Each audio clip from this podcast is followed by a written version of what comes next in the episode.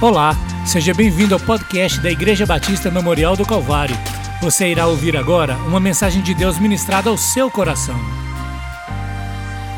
Falta-se cumprir do Apocalipse, o capítulo 4 ao capítulo 22. Mas é um livro misterioso e é um livro assim, quem não conhece, um livro assombroso, porque trata de algumas coisas interessantes. Trata de figuras como dos anjos, das bestas, dos, dos dragões, da meretriz, dos demônios, mas também trata do cordeiro e do leão da tribo de Judá. O cordeiro é um dos nomes mais citados no livro do Apocalipse, porque justamente Jesus é o cordeiro de Deus que tira o pecado do mundo. Mas no capítulo 5, João vê o trono, o trono de Deus. E o que que ele viu naquele trono? Ele vê a majestade divina. Ele vê um semelhante ao Filho do Homem, com todo poder e domínio sobre toda criatura, nos céus, na terra, debaixo das águas e nos mares. Aqui o Cristo é revelado como Senhor de toda glória e de todo poder. Senhor absoluto sobre tudo e sobre todos, o Deus eterno e todo-poderoso. O livro do Apocalipse é um livro maravilhoso porque nos mostra a supremacia de Jesus, Jesus executando o senhorio e mostrando que verdadeiramente Ele é Deus e Ele é Filho de Deus. Louvado seja Deus. O que é que João viu? No capítulo 4, João viu e ouviu uma voz que disse para ele: João, sobe para aqui. João estava na ilha de Patmos. Sobe para aqui. João subiu em espírito. E o que foi que João viu? João viu uma porta aberta nos céus você já viu uma porta aberta nos céus? Eu já. Está no meu livro. Mas João viu uma coisa mais maravilhosa do que eu vi. João viu uma porta aberta no céu e ouviu uma voz que falou para ele: Sobe para aqui, João. E João foi arrebatado em espírito. O corpo de João estava na caverna, aquela caverna quente, sem água, sem rios, sem florestas mas João subiu para o refrigério dos céus. E quando ele chegou no trono do céu, ele viu alguém sentado. E ele viu algumas características nesse ser. Esse ser é diferente daquele ser que conviveu com ele durante três anos e meio. Ele viu um semelhante ao, ao Filho do Homem. A primeira coisa que João viu foi um ser semelhante ao Filho do Homem. E ele passa a descrever como é que era aquele ser. Será que nós somos capazes de, de descrever como é a figura de Jesus hoje? Diferente do Jesus que viveu entre nós, como conviveu na Palestina com aqueles homens, e agora a gente conhece esse ser diferente, cheio de glória. Nós precisamos conhecer esse ser. E João começa a descrever assim: suas vestimentas eram de vestes talares, eram vestimentas compridas, sacerdotais, de um sumo sacerdote, segundo a ordem de Melquisedeque. Vestes longas dá a ideia de dignidade e de honra. Então ele viu aquele homem, aquele ser, vestido de vestes talares. No seu tórax tinha um cinto à altura do peito, cinto de ouro, traz a ideia de poder, retidão, também de verdade e de realeza. Jesus é esse ser. E ele observou que a sua cabeça e os seus cabelos eram brancos como a alva lã e como a neve. Cabelos brancos apontam para a dignidade da idade avançada, mas para Jesus indica sabedoria, imortalidade e eternidade. A cor branca também simboliza pureza e humildade. Ele enxergou isso e descreveu isso olhando para os cabelos de Jesus. Os olhos, ele observou os olhos do Senhor e tinha características penetrantes e eram como, como tochas de fogo, como fogo consumidor, que são os olhos de Cristo. Até os pés ele observou. Os pés eram semelhantes ao bronze polido, refinado numa fornalha. Isso indica justiça, julgamento contra o pecado. Mas Jesus é gracioso com todos, mas ele precisa julgar as pessoas. A sua voz era diferente daquela voz que ele falou com João, com Pedro, que falou com Paulo. A sua voz era como de muitas águas. Traz o simbolismo de barulho das ondas do mar quando quebra na praia aquele barulho intenso. A bravura das ondas quebrando, essa é a voz poderosa de Jesus, aquela voz forte, estrondosa. Na sua mão direita tinha sete estrelas, simbolizavam os sete anjos da igreja. E da sua boca saía uma espada afiada de dois gumes. Aqui está em evidência o poder do Cristo eterno como juiz. E não haverá meio de escapar do juízo de Deus contido na sua palavra. Por último, ele observou o rosto. O rosto de Jesus brilhava como o sol na sua força. Indica que Jesus é poderoso e desconhece limites. Jesus é poderoso e desconhece os limites. Ele é a luz de Deus. Sua glória e majestade não tem poder, não tem igual. O livro de Malaquias fala que ele é o sol da justiça. E o Apocalipse diz que ele é a lâmpada de Deus.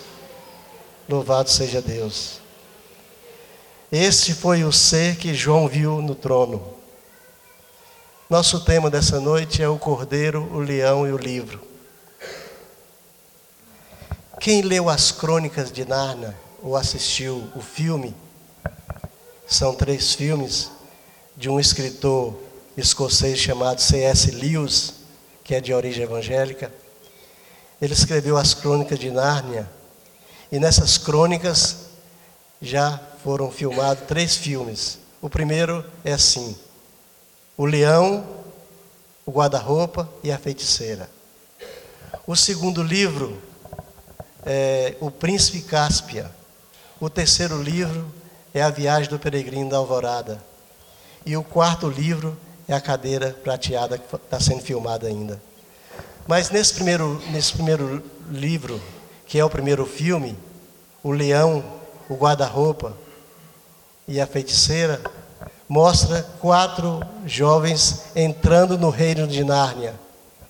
E eu creio que esse C.S. Lewis, ele leu o Apocalipse para poder escrever esse livro. E a gente passa a ver essas figuras importantes são figuras que são escritas no Apocalipse e que encantam a gente. Uma figura do leão, o leão da tribo de Judá. Ao mesmo tempo, o leão é um cordeiro. E esse leão e esse cordeiro eram dignos de abrir o livro. João viu o trono de Deus. Mas ele viu o anjo dizendo assim: Quem é digno de abrir o livro e desatar os selos? E João chorou porque não encontrou ninguém digno, nem no céu, nem em outro lugar da terra. Mas um dos anciãos que estava diante do trono falou: Não temas, João, não chores, não chores.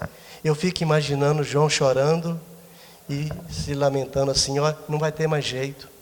Eu estou aqui no céu, mas ninguém é digno de abrir esse livro. O que contém nesse livro? Nós vamos saber o que encontrei nesse livro.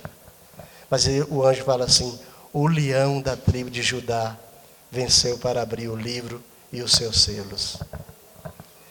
João viu o leão da tribo de Judá, mas João também viu um cordeiro como tendo sido morto E esse cordeiro tinha sete chifres, sete olhos, que são os sete Espíritos de Deus. Tudo no Apocalipse fala pela, pela numerologia dos sete. Os sete dos doze. Nós não sabemos porquê, mas tem um propósito. O que é que significa o leão e o cordeiro? O cordeiro. A figura do cordeiro simboliza o Messias sofredor que foi dado em nosso lugar. O cordeiro experimentou a expiação. Expiação é uma palavra que significa que alguém morreu em lugar de outro. E a expiação que foi feita aqui por Jesus foi para comprar as pessoas por um preço muito alto. Com a expiação, Jesus comprou as pessoas para o Pai e adquiriu para si toda a exaltação universal. Porque na expiação, Jesus foi ao mesmo tempo oferta e ofertante. Esse é o único gênero que, que existe na história: alguém se dá e alguém se oferecer. Na velha aliança, o sumo sacerdote vinha oferecer o cordeiro. Ele imolava o cordeiro e o sangue do cordeiro era aspergido ali. O sumo sacerdote fazia isso. Mas se não antes oferecer sacrifício por si e por sua família. Mas aqui Jesus faz uma vez por todas sacrifício de si mesmo, como sendo oferta e sacrifício. Por isso que a morte de Jesus foi morte expiatória. Mas Jesus é o Cordeiro de Deus, porque João olhou para Jesus e falou assim: Eis aí o Agnus Dei. Eis aí o Cordeiro de Deus que tira o pecado do mundo. Louvado seja Deus. Então tudo tem um propósito, tudo tem uma simbologia e tudo tem uma um espírito de verdade. Por que, que Deus escolheu o cordeiro? Não sei. Pelo fato de ser um, um animal pacífico e um, um animal assim, dócil. Mas escolheu na Páscoa, na celebração da Páscoa, para que todo hebreu sacrificasse um cordeiro, um cordeiro novo, sem defeito e sem manchas. E que o sangue fosse primeiro aspergido nos umbrais da porta e depois fosse alimentado dele. E que não comesse até que fosse todo acabado. Isso simboliza para o Novo Testamento que o Cordeiro foi dado no nosso lugar e derramou seu sangue para que fosse aspergido na nossa vida. E Jesus falou assim: Quem de mim se alimenta, por mim viverá. Essa é a figura do cordeiro. O cordeiro é manso e humilde e fez uma reconciliação universal com Deus e com o homem. Através da sua morte expiatória, ele agora está reconciliando o homem com Deus. E isso é maravilhoso. Isso é a recriação do espírito do homem que estava amortecido. Foi o Cordeiro quem fez isso. A morte expiatória de Jesus veio trazer vida a todos nós. E João está vendo isso quando ele viu a figura do cordeiro. O cordeiro e o leão. O leão e o cordeiro. Mas o leão já simboliza diferente o cordeiro. O cordeiro simboliza o Messias sofredor. O leão simboliza o Messias vencedor. Ele é o leão da tribo de Judá. O leão venceu o mundo, venceu a Satanás, venceu a morte, venceu o inferno, venceu e sentou no trono com seu pai.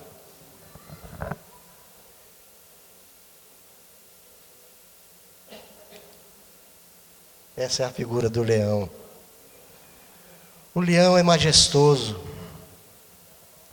é o corajoso. Ele assume o poderio universal. O leão da tribo de Judá faz alusão à tribo de Judá. Na sua bandeira tinha um leão. Isso nos ensina que Jesus viria de linhagem real, viria da casa de Davi, que por sua vez veio da casa de Judá, da tribo de Judá. O leão foi quem venceu a águia. Vocês conhecem a águia? A águia é a representação de Roma. Uma corte que tinha seis mil soldados tinha uma águia. E onde aquela águia passava, todos sabiam que o Império Romano estava passando por ali. Nos dias de João, aquela águia trazia intimidação, trazia pavor, trazia medo. Mas Jesus, como leão, venceu a águia. A águia perseguia a igreja naqueles dias. O próprio Domiciano era imperador romano e exigia que no culto que ele fez como imperador, ele fosse, fosse tido como divindade. E isso nem a igreja, nem um crente aceitava. Mas aqui no livro do Apocalipse, o leão domina a águia. A águia era símbolo do Império Romano. E Roma que dominou o mundo naqueles dias. E vai voltar no Apocalipse para dominar o mundo outra vez. Só que com o nome de Babilônia. Roma no passado, no passado, Roma dominou o mundo e perseguiu a igreja. Conta a história que nunca se matou tanta gente como se matou nas arenas naquelas arenas que existem em Roma e que existiu o Coliseu. Os cristãos eram jogados para os leões e muitas vezes eles morriam sorrindo. E Nero olhava assim e falava assim: e por que, que eles ainda riem? Porque não, existia, não sabiam o propósito da salvação em Jesus. Mas Cristo, como leão da tribo de Judá, haverá de julgar e aniquilar o Império Romano que vai sobressair nos dias futuros e esse mundo ímpio. Então nós vemos duas figuras, do cordeiro e do leão. E agora o livro. O que que tem nesse livro? Ah, esse livro. Esse livro contém revelações que Deus determinou para o futuro da humanidade descreve como será a humanidade no futuro, bem como o triunfo de Jesus e seu povo sobre todo o mal. Esse livro tem sete selos. Quando cada selo se abre, acontece uma coisa diferente na terra. Cada selo é aberto, é revelado uma parte do livro em visão. Esse livro contém revelações futuristas do mundo vindouro. E esse livro contém juízo de Deus. Nós não temos que ter medo desse livro, porque esse livro não se aplica à igreja. Os sete selos do livro, todos foram abertos pelo Cordeiro. Se você olhar na sua Bíblia do Apocalipse, você vai ver sempre a figura do Cordeiro. O Cordeiro abrindo o livro o cordeiro abrindo os selos. O primeiro selo trata-se da conquista do Evangelho. O cordeiro abre o primeiro selo e viu um cavaleiro branco, um cavalo branco e seu cavaleiro que saiu para vencer. Esse primeiro selo trata assim da propagação do Evangelho na face da terra. O segundo selo trata-se de guerra e carnificina. Saiu outro cavaleiro vermelho e foi dado o poder de tirar a paz e trazer espada e morte aos homens. O terceiro selo trata-se de fome e carestia na terra. Saiu o cavalo com seu cavaleiro, só que o cavaleiro, o cavalo era preto. E esse cavaleiro com o cavalo preto tinha nas suas mãos o poder da caristia. Isso significa que no mundo apocalíptico, na grande tribulação, os alimentos terão um preço muito alto. Vai ser uma caristia nesse mundo. E quem assistiu um filme chamado Megido, viu que tinha um presidente da ONU que tentou, mas não conseguiu, substituir a Deus e produzir sementes que nascessem sem chuva. Eu achei interessante o livro chamado Megido, porque retrata essa parte dos selos. Mas as sementes não nasciam, porque não tinha o germe de vida. O homem ainda não consegue criar um ser com germe de vida. Consegue colher, consegue produzir a semente híbrida do, feijão, do milho, mas ela nasce uma vez, na segunda vez ela morre. Isso porque o germe de vida, o poder da vida está nas mãos de Deus. O quarto selo trata-se da morte do inferno. E aqui surge o cavaleiro amarelo. Ele tem autoridade para matar por vários meses a quarta parte das pessoas da terra. Nós não temos que temer esse juízo de Deus, porque a igreja vai estar isenta disso. Nós estaremos na glória. Agora, o problema são os deixados para trás. A preocupação é essa. O quinto selo trata dos santos martirizados. Aqui nós vamos ver aquela, aquela perseguição, aquelas duas testemunhas que testemunhavam do amor de Deus em Jerusalém. Que deve ser Elias e que deve ser Enoque, aquelas duas testemunhas. O sexto selo, vai haver uma coisa interessante: os poderes do céu serão abalados, e vai haver angústia na terra, vai haver tanto terremoto, modificações na, no sol, na lua, queda das estrelas sobre a terra, e diz que os poderosos da terra procurarão as cavernas para se esconder e ficar longe de tudo aquilo. Mas ninguém foge da ira divina até que termina o sétimo selo. O sétimo selo trata das sete trombetas trocadas pelos anjos, que anunciam que Jesus está na sua segunda volta. Louvado seja Deus. E aí acontecem os desdobramentos e juízos de Deus. Tudo isso está contido nesse livro, nesse livrinho que João olhou e falou assim: Não estou vendo ninguém digno mas o leão da tribo de Judá é digno de abrir o livro e desatar os selos. E o Cordeiro de Deus.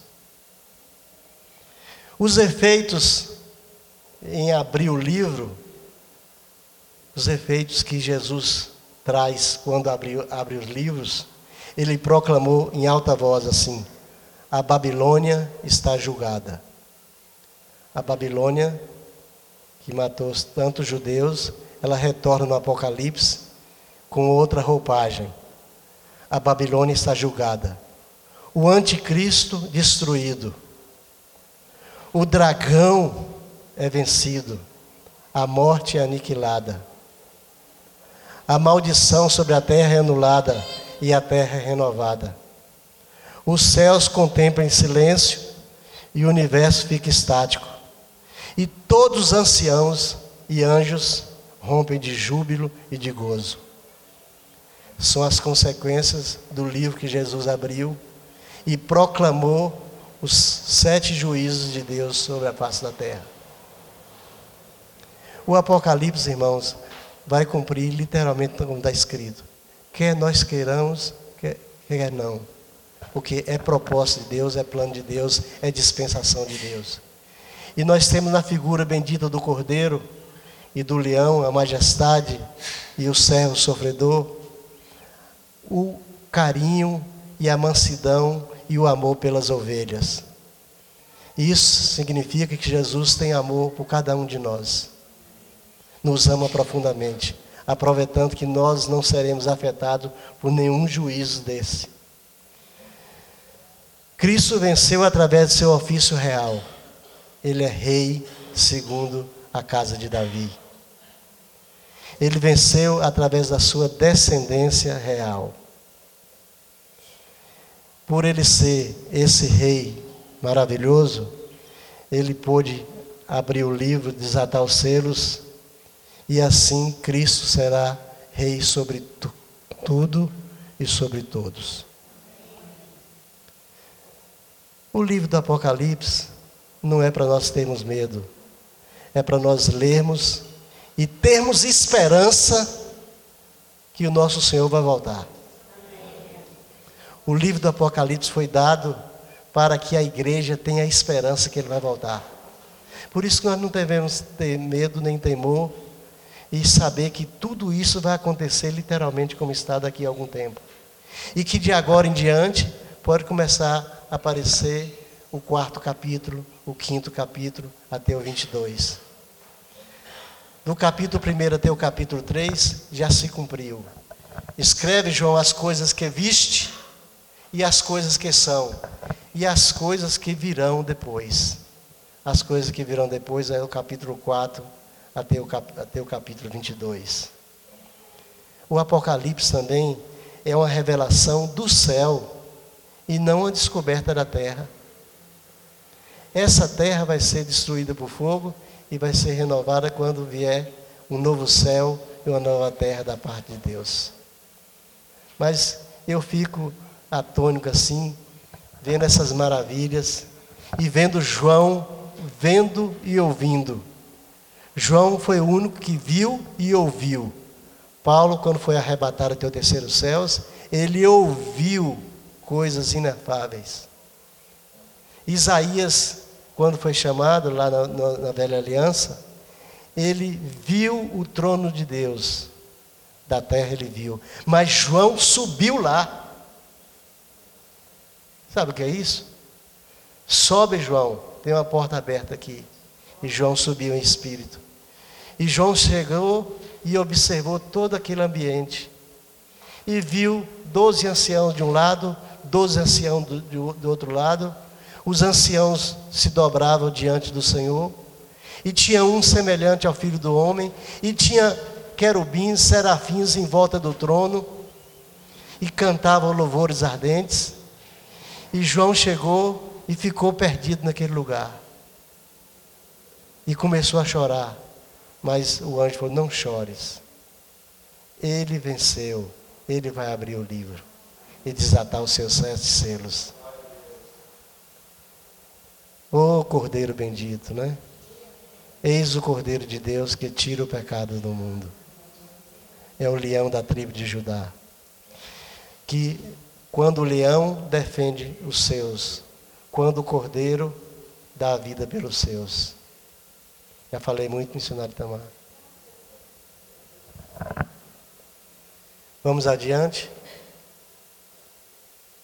Morre o cordeiro, reina o leão. Mas o cordeiro ressuscita ao terceiro dia. O cordeiro foi imolado em nosso lugar. Já pensaram nisso? João, quando viu Jesus, João o Batista, que foi batizar Jesus, falou assim: Eis o Cordeiro de Deus que tira o pecado do mundo. Quem falou isso para João? O Espírito Santo trouxe a revelação.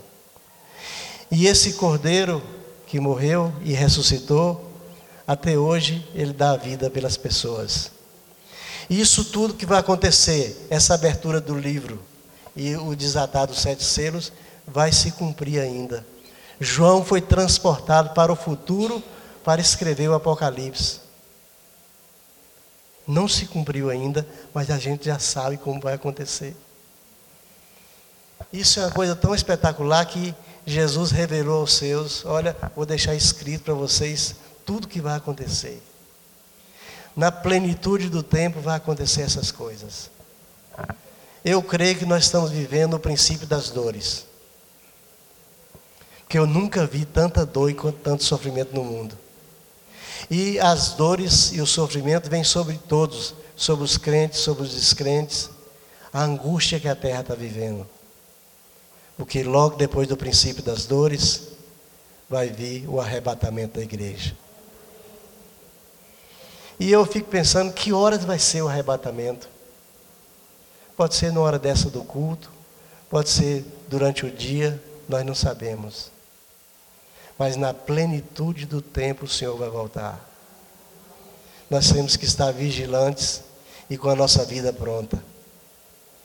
Enquanto isso, nós vamos vindo terremotos, epidemias, tantas catástrofes na natureza, a igreja sendo perseguida. A perseguição começa primeiro uma perseguição política, depois uma perseguição financeira, e está começando já a perseguição financeira, com a exigência de, de ser tudo pago. O Estado de São Paulo, a Prefeitura, já está, não isenta mais a igreja de taxas e tributos, a igreja tem que pagar por tudo, e isso já é um tipo de perseguição. E como é que nós ficamos? Nós ficamos esperando. Nós ficamos esperando porque Jesus Cristo é manso como o cordeiro e é majestoso como o leão. Ele possui a brandura do cordeiro e a força do leão. Ele possui a brandura para com seus amados e ao mesmo tempo a bravura para com seus inimigos. Ele é o nosso grande vencedor. Nós não pregamos aquele Cristo que vem agora a Páscoa, aquela que muitos vão na procissão do Deus morto. Nós não pregamos nosso Deus morto. Jesus ressuscitou. Ele só ficou três dias naquela, naquela tumba. E nenhum dos seus ossos foi quebrado, e o seu corpo não experimentou a decomposição, a corrupção, porque Deus deu ordem a respeito do corpo de Jesus. Tal qual ele morreu, tal qual ele ressuscitou. E isso vale, vale para nós, que o último inimigo que, Jesus venceu foi a morte. E nós, um dia que nós, nós experimentarmos a morte, nós vamos passar por ela e vamos vencer também a morte. Ele venceu o mundo, venceu as trevas, venceu o inimigo e venceu a morte. A morte foi o último inimigo a ser vencido. E um dia nós veremos como ele é, face a face. Nós só poderemos ver e contemplar quando nós estivermos na mesma dimensão espiritual, isento desse corpo mortal. Por enquanto a gente conhece pelo desenhar das Escrituras e pelo aquilo que o Espírito de Deus forma a imagem de Jesus em cada mente, em cada coração. Mas um dia nós vamos ver face a face. Nós vamos ver diferente do que João viu e escreveu, porque nós vamos estar junto com Ele. E isso que nos dá alegria. O nosso Senhor vai nos ressuscitar um dia. Louvado seja Deus.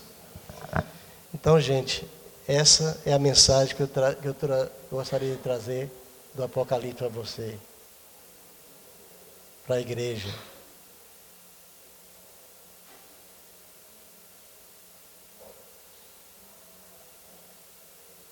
Ele é o leão e ele é o cordeiro.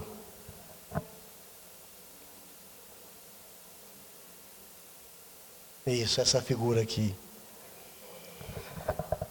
Essa figura misteriosa em que Jesus é tido como leão e ao mesmo tempo como cordeiro, não é para assustar ninguém, é para lembrar que é uma simbologia daquilo que Jesus é. Mas Jesus é homem, Deus, Deus homem, com o corpo glorificado e místico.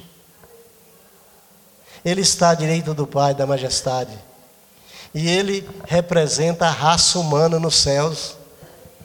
Quando João viu, falou: Eu vi um semelhante ao filho do homem. Ora, o filho do homem que a gente conhece é Jesus.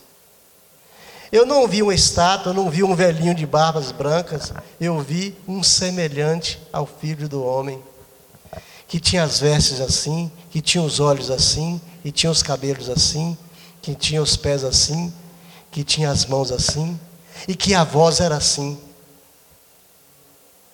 mas que vai conversar conosco com brandura e com simpatia porque ele se tornou nosso cordeiro. E quando ele se tornou nosso cordeiro, ele se tornou um como nós. e se tornou cordeiro porque deu a sua vida por nós.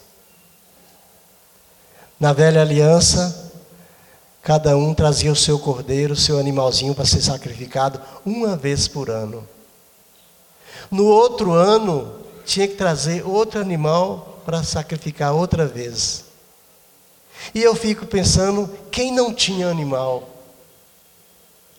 Quem fosse muito pobre, não pudesse comprar um cordeiro, como é que seria? Mas aqui agora na nova aliança, não. Ele é o cordeiro que deu a sua vida por todos em todos os tempos. Louvado seja Deus. Quem é esse que está sentado no trono? É o leão da tribo de Judá. É o cordeiro de Deus que tira o pecado do mundo. E os céus contemplam em silêncio e o universo fica estático porque ele venceu todas as coisas. Jesus é vencedor. Louvado seja Deus. Vamos cantar um hino, a canção dos remidos. Depois nós vamos orar. Louvado seja Deus. Jesus é o Cordeiro, Cordeiro manso, humilde, que se deu por nós. A morte expiatória de Jesus foi para nos trazer redenção e reconciliação com o Pai. Mas ao mesmo tempo que ele é cordeiro, ele é o leão da tribo de Judá. Aquele que destruiu a águia romana. E vai destruir outra vez no futuro com o nome de Babilônia. Não se separa essas duas figuras. Jesus é cordeiro e Jesus é leão. Ele é o leão da tribo de Judá.